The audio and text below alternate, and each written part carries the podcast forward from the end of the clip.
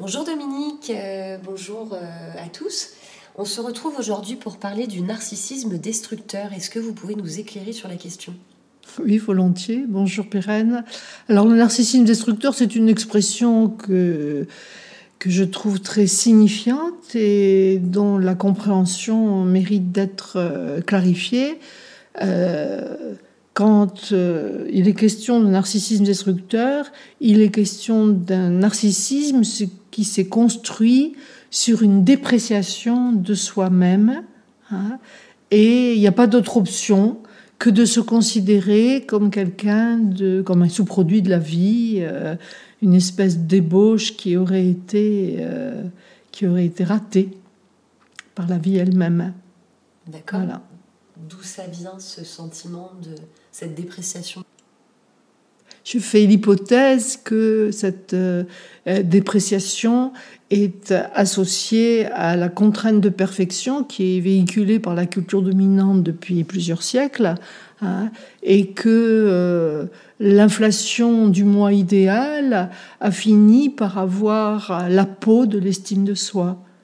Et il y a une sorte de banalisation de la dépréciation de soi qui vient compenser euh, la grandiosité du moi. Vous voyez, comme si nous avions deux options. D'ailleurs, c'est très intéressant parce que ce narcissisme destructeur, il est en lien avec euh, un mouvement que l'on nomme chez, dans le milieu psy le mouvement maniaco-dépressif. C'est-à-dire, euh, tantôt nous sommes les rois du pétrole et tantôt nous sommes des gueux et des gueuses sur cette planète. Hein. Et donc, vous comprenez que le narcissisme destructeur, dans les deux cas, que l'on soit sous l'emprise du moi grandiose ou sous l'emprise du moi déprécié, nous ne sommes pas dans la réalité de qui nous sommes. Hein? C'est euh, narcissisme destructeur, euh, c'est un rapport perverti à soi. Mm-hmm. Donc ça vient, l'origine de cette dépréciation vient de, euh, de notre culture, de notre de l'environnement dans lequel on grandit, c'est ça? Ah oui, oui il, y a une, cause culturelle, je viens de la nommer, puis il y a aussi une expérience de vie dans la relation euh, euh, à la famille nucléaire. Comment est-ce que nous nous sommes sentis aimés, appréciés, euh, mis en valeur, ou comment nous nous sommes sentis dépréciés rabaissés, humiliés. Vous voyez, tous ces, tous ces mots que je nomme font partie de notre vécu, de notre expérience dans les relations affectives qui ont été déterminantes au départ de notre existence et qui nous ont dotés, je veux dire, de, de programmes internes plus ou moins valorisants. Et quand ces programmes internes, qui sont des mémoires affectives, des mémoires relationnelles, des mémoires sensorielles, euh, se sont euh, engrammés dans notre psyché, eh bien, nous fonctionnons avec ces contenus. Et donc, euh, je dirais, il y a une quasi-normalité à se déprécier. Et cette dépréciation-là va amener la personne à solliciter l'environnement dans le même registre ou dans la compensation. D'où cette quête perdue de reconnaissance. Vous pouvez nous donner un exemple? Eh bien, si je suis accoutumée à me traiter euh, euh, d'imbécile, hein, un exemple courant, eh bien, soit je vais manipuler l'environnement pour qu'il me confirme que je suis une imbécile, auquel cas le programme il est consolidé et donc euh, exactement. Soit je vais demander à l'autre euh, de me faire sentir autre que imbécile. Mais vous ne pouvez pas être reconnu par l'autre là où vous vous dépréciez. Vous voyez? Oui, j'entends. Donc c'est un marché de dupes. Cette dépréciation, elle, est, elle vient de notre perception propre en fait. Hein c'est c'est pas forcément l'environnement qui est à l'origine d'eux. L'environnement affectif initial euh, a participé. L'environnement initial participe. Bah, il participe à la construction narcissique. Comment le bébé est regardé dès les premiers instants vont être, va être déterminant. Ce regard va être déterminant.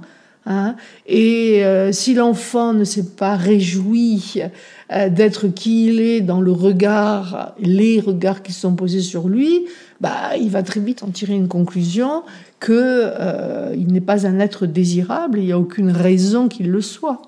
Donc il va s'inscrire, y compris dans sa vie d'adulte, dans ce registre de la dépréciation. Mais le narcissisme est une construction nécessaire et le narcissisme a vocation à nous doter de fondations qui vont nous permettre d'avoir de l'estime pour nous-mêmes, d'avoir de l'amour pour nous-mêmes. Mais si dès le départ ce narcissisme s'est construit de travers, c'est-à-dire que euh, nous avons nous sommes vécus comme le vilain petit canard, euh, il n'y a que dans le conte du vilain petit canard que ce dernier se transforme en cygne. Dans la vie réelle, quand vous avez été déterminé petit canard, eh bien vous avez tendance à reproduire le modèle sur toute la durée de votre vie. Et donc vous passez à côté de la réalisation de vous-même. Vous ne faites que réaliser le sortilège hein, de, comment dire, de la vie qui vous a ensorcelé. Hmm, c'est bien dit. Vous avez évoqué l'existence d'un narcissisme sain. De quoi il s'agit? Eh bien, je fais référence euh, avec l'expression narcissisme sain à la situation où la personne est consciente de ses comment dire, de ses qualités et consciente aussi de ce qui lui fait défaut dans la vie. Hein, et euh, elle n'en fait pas, je veux dire, ni une, une flagornerie, ni une dépréciation elle est, euh, elle est consciente que euh, se joue dans sa vie euh, externe et sa vie psychique un jeu d'ombre et de lumière et qu'elle assume les deux. Voilà, c'est ce qui lui, c'est ce qui va lui permettre de réduire l'amplitude du mouvement maniaco-dépressif que j'ai nommé tout à l'heure, c'est-à-dire oh, le moi grandiose qui va venir compenser un moi déprécié. Nous ne sommes ni euh, les rois du pétrole, pour la majorité d'entre nous, ni euh, le, comment dire, le sous-produit de la vie. Personne, personne, sauf à être identifié à ça. Vous on va revenir sur la thématique de l'identification. Un narcissisme sain suppose qu'il y ait un grand nombre d'identifications qui était dissoute, de manière à ce que la personne euh, cesse de porter des masques, de jouer des rôles et surtout d'être consignée, de cesser d'être prisonnière de euh, son idéal du moi. Est-ce que vous pouvez nous donner quelques exemples? Oui. Euh, me vient comme ça à l'esprit euh, la situation d'un artiste, euh, mettons un pianiste qui se, qui se présente à un concours international, qui a travaillé, qui est, qui est manifestement talentueux, qui a des qualités artistiques. Et eh bien, il, il n'est pas, il n'est pas reçu, si je puis dire. Et euh, certaines personnalités identifiées à leur euh, cette dimension artistique, hein, peut-être idéalisée, eh bien, peuvent euh, nourrir un sentiment d'échec qui va les amener à se déprécier et à se vivre comme, euh, comment dire, avoir des pensées noires, à avoir suicidaire, à voir, voir une dépression. C'est le cas de tous les compétiteurs dans la vie, euh, qu'ils soient artistes, qu'ils soient sportifs, qu'ils soient politiques. Euh, s'ils ne décrochent pas la timbale, hein, si je prends une expression populaire, eh bien, ils vont se traiter de, de nullissimes, pour pas dire autre chose. Et cette, euh, ce traitement qui s'inflige témoigne qu'ils sont identifiés à leur réussite pour avoir une estime de soi. Alors que vous échouiez, que, pardon, que vous puissiez échouer ou que vous réussissiez, euh, il y a un principe d'équanimité à respecter. C'est-à-dire, euh, vous êtes vous-même. Si vous êtes un narcissisme destructeur, va vous faire dépendre de la réussite. Et si vous ne réussissez pas, tout d'un coup, euh, vous n'êtes plus rien. Ça peut aller très loin, le narcissisme destructeur. Et dans la, ça je vous ai donné des exemples qui sont massifs, mais dans la vie quotidienne, le narcissisme destructeur, c'est quand vous-même, vous vous traitez, euh, euh, vous, comment dire, vous affublez de noms d'oiseaux sous prétexte que vous avez euh, raté la cuisson de votre rôti ou sous prétexte que vous avez loupé un rendez-vous. Regardez à longueur de journée les mots que vous vous attribuez et qui sont pas des mots très élogieux. Il y en a toute une palanquée. Et c'est un sport national que de se maltraiter soi-même. Donc ce narcissisme destructeur, il est endémique. Et il n'y a aucune raison que nous l'entretenions. J'ai d'autres exemples à fournir qui, sont, qui caractérisent euh, le quotidien de notre condition humaine. Hein. Euh, quand vous dites je ne suis pas capable de, qu'est-ce que c'est? Ce sont les prémices d'un narcissisme destructeur. Hein. Vos formulations vous trahissent. Et quelqu'un qui, euh, au contraire, s'inscrit toujours en, dans les possibles et dit toujours je suis capable, je suis capable. Oui, alors là, ça peut friser avec euh, ce qu'on appelle de l'inflation. Euh, narcissique. Vous voyez, je, reviens à cette notion d'équanimité. Je suis qui je suis au, moment où je le suis, avec les, les, possibilités que j'ai au moment où elles sont mobilisées. Voilà, il n'y a aucun, il ne devrait y avoir aucun sentiment d'échec quand une situation nous sollicite dans une compétence que nous n'avons pas. Mais pourquoi ça génère un vécu, euh, pour certains, d'humiliation, une dépréciation? Elle est intéressante cette question à se poser. Pourquoi vous mettez plusieurs personnes face à la même situation? Elles ne vont pas vivre la même chose. Il y en a qui vont se déprécier, d'autres qui vont jouer à cocorico, et, et d'autres qui vont accepter la réalité de leurs limites. Vous voyez, le narcissisme destructeur, il a à voir avec euh, un sens des limites, un sens de la réalité qui est déficitaire.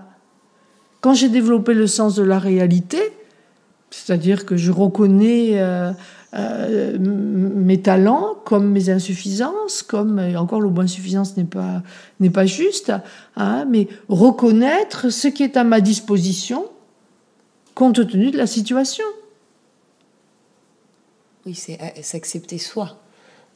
Accepter la réalité de qui je suis au moment où je le suis, c'est aussi simple que ça. Si je résume, Dominique, il y, a, il y a trois types de narcissisme. Il y a le narcissisme destructeur, le narcissisme sain, et il y a l'inflation narcissique. Voilà, c'est très bien résumé. Je pense que ça synthétise bien le sens de mes propos. Et le type de narcissisme se, comment dire, se crée en fonction de notre vécu, euh, euh, de notre culture, oui, de notre euh, façon d'être en relation au monde. oui, voilà. Il, on pourrait, il, y a, plusieurs, plusieurs origines. Il y a la culture dominante mhm. hein, qui, qui véhicule cette contrainte de perfection. Voilà. Il y a notre éducation scolaire Hein, qui aussi milite en faveur de la compétition, de la comparaison, euh, euh, de, de, de, la sanction de la réussite. Hein, euh, et, il y a notre expérience affective avec euh, les regards déterminants de la toute petite enfance. Quels sont les effets d'un narcissisme destructeur? Je dirais plutôt les dangers du narcissisme destructeur. Euh, eh bien, euh, cela peut, le niveau de dépréciation peut aller euh, jusque au, suicide. Vous voyez, je, il, y a, ça. L'actualité aujourd'hui nous parle du harcèlement à l'école. L'actualité nous parle aussi des féminicides. Bon, un féminicide peut trouver aussi son, son origine dans un narcissisme destructeur, c'est-à-dire que pour moi, il est intolérable de ne pas être aimé par cette femme-là. Donc je vais supprimer celle que j'ai mise à l'origine de ma dépréciation. Voyez? Narcissisme destructeur peut amener une personne à exercer un pouvoir terrible sur son environnement. Oui, faire pression. Euh. Parce qu'il met la cause de sa dépréciation à l'extérieur. Mm. Alors que, je reviens à ce qui me tient à cœur, la cause est au-dedans de soi. Nous sommes notre propre bourreau. Il y avait un livre très connu euh, euh, qui s'appelle Bourreau, qui s'appelle toujours Bourreau de soi-même, hein, de Guy Corneau, hein, qui mettait l'accent sur cette sur ce rapport à soi qui est un éros perverti. Au lieu d'être dans la jouissance de sa réalisation, hein, je vais trouver de la jouissance dans la dépréciation. Je crois qu'il n'y a pas meilleur exemple que de, pour illustrer ce qu'est un éros perverti. Hein. Et on voit bien dans les, thématiques de harcèlement à l'école, ça peut amener l'adolescent, enfin le, jeune, à, attenter à sa vie, à se supprimer, tellement il a été persuadé qu'il n'était pas digne euh, d'être sur cette planète. Alors bien sûr, ça suppose une fragilité psychique au départ, mais tout de même. Ce sont des circonstances qui viennent solliciter euh, le bourreau euh, qui est à l'œuvre en chacun d'entre nous. Qu'est-ce que vous préconisez pour, euh, pour accompagner quelqu'un qui est dans ce type de narcissisme destructeur, cette dépréciation de soi? Alors déjà cette dépréciation de soi, elle est comment dire, elle fait partie de l'état névrotique dans lequel nous macérons collectivement. Donc je la rencontre vraiment quasiment tout le temps dans mon, dans mon quotidien professionnel, hein, et puis aussi dans, dans ma vie personnelle. Euh, la façon dont ce que je pourrais proposer euh, pour euh, un pour comment dire s'affranchir de cette auto-persécution, de cette auto-sadisation. Hein, J'utilise plusieurs mots qui désignent la même chose. Eh bien, il y a déjà un prendre conscience de manière très euh, euh, objective de cette maltraitance de soi à soi, déjà, parce que faut-il encore que la personne en ait conscience, voilà. Et ensuite, une fois que cette conscience est, réalisée, eh bien, euh, revenir à la réalité de ce que la personne est fondamentalement. Et comment elle, euh, arrive à, ce chemin-là, euh, Dominique? Par le regard euh, que... Un thérapeute poserait sur Par exemple, que, qu'un thérapeute pourrait poser sur elle, et petit à petit s'apprivoiser au fait de comment elle est regardée par les autres. Et elle n'est pas regardée exclusivement comme étant un sous-produit de la vie, ce n'est pas vrai. Cela peut arriver, hein, mais c'est très rare. Hein. Donc quelque part, c'est poser un regard objectif sur euh, ses relations avec euh, son environnement. Oui. Euh, et être honnête avec soi-même, quelque part. Oui, mais ça commence déjà par regarder comment je me regarde, comment je me juge, comment je me traite, et comment je j'attends que l'environnement extérieur vienne réparer ce que je suis la seule à m'imposer. Hmm. Vous voyez? Parce que ces, ces personnes qui sont dans le narcissisme destructeur, euh, soit elles vont raqueter l'environnement, soit elles vont indisposer l'environnement parce qu'elles vont compenser ce narcissisme destructeur par une inflation narcissique.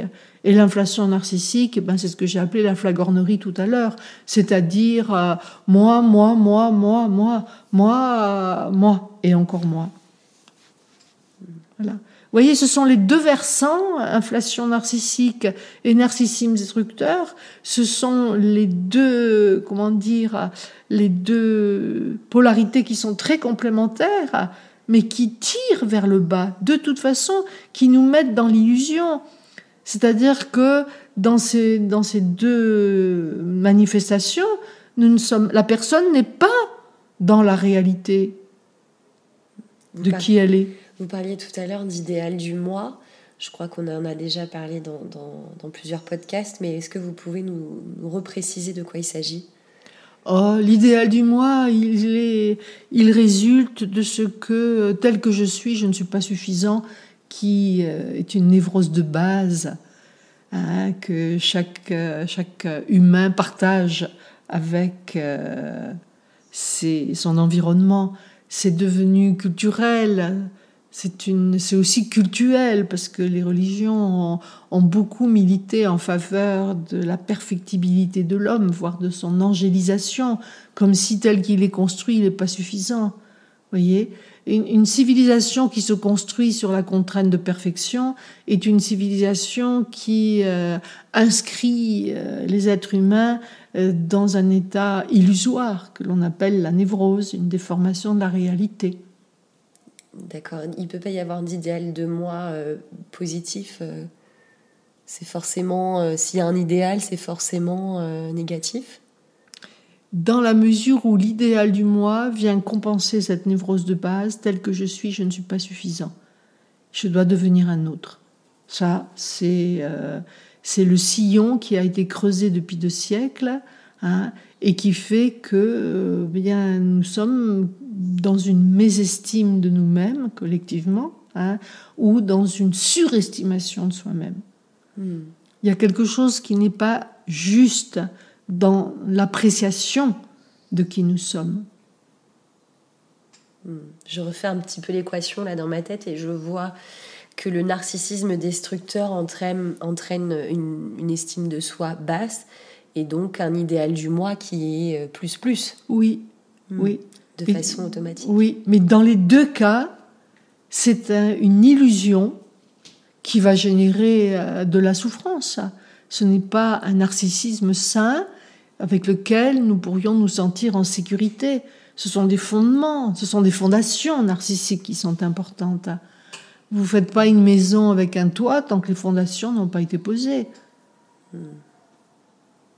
Hein? Et si les fondations sont, euh, comment dire, pourries, c'est le cas du narcissisme destructeur, ou si euh, les fondations sont, comment dire, euh, on n'en tient pas compte et on continue, on fait quand même, on met un toit dessus, alors que les fondations sont pas bonnes, vous voyez bien que l'inflation narcissique, elle, est, elle a vocation à, à s'effondrer. Hmm. C'est pas clair? Si, si, c'est très clair. C'est très clair. Euh, au contraire, je, je, je trouve qu'à chaque fois on prend d'autres, d'autres chemins, on arrive toujours à la même conclusion, c'est que ben, euh, il n'y a pas de. Effectivement, il faut que les fondations soient solides pour que. Euh, oui. pour qu'on soit vraiment en relation avec les autres et. oui. Et, et, bien avec soi-même et avec les autres. Oui. Et être bien avec soi-même, ce n'est pas, comment dire, comme euh, c'est souvent véhiculé euh, dans nos sociétés. Euh, c'est pas le bien-être, être bien avec soi-même.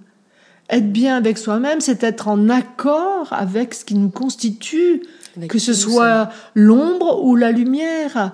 C'est ce profond désaccord avec ce qui nous constitue qui fait le lit du narcissisme destructeur et le lit de l'inflation narcissique.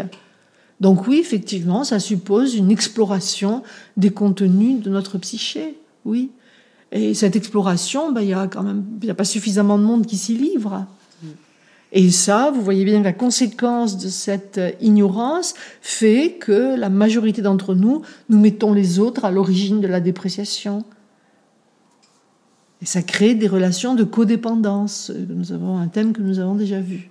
Merci beaucoup Dominique, c'est très intéressant. Je vous invite également à écouter le podcast sur l'autonomie psychique, pourquoi vouloir être un autre et la relation, qui vont éclairer davantage ce sujet. Et je vous dis à très bientôt pour le prochain podcast.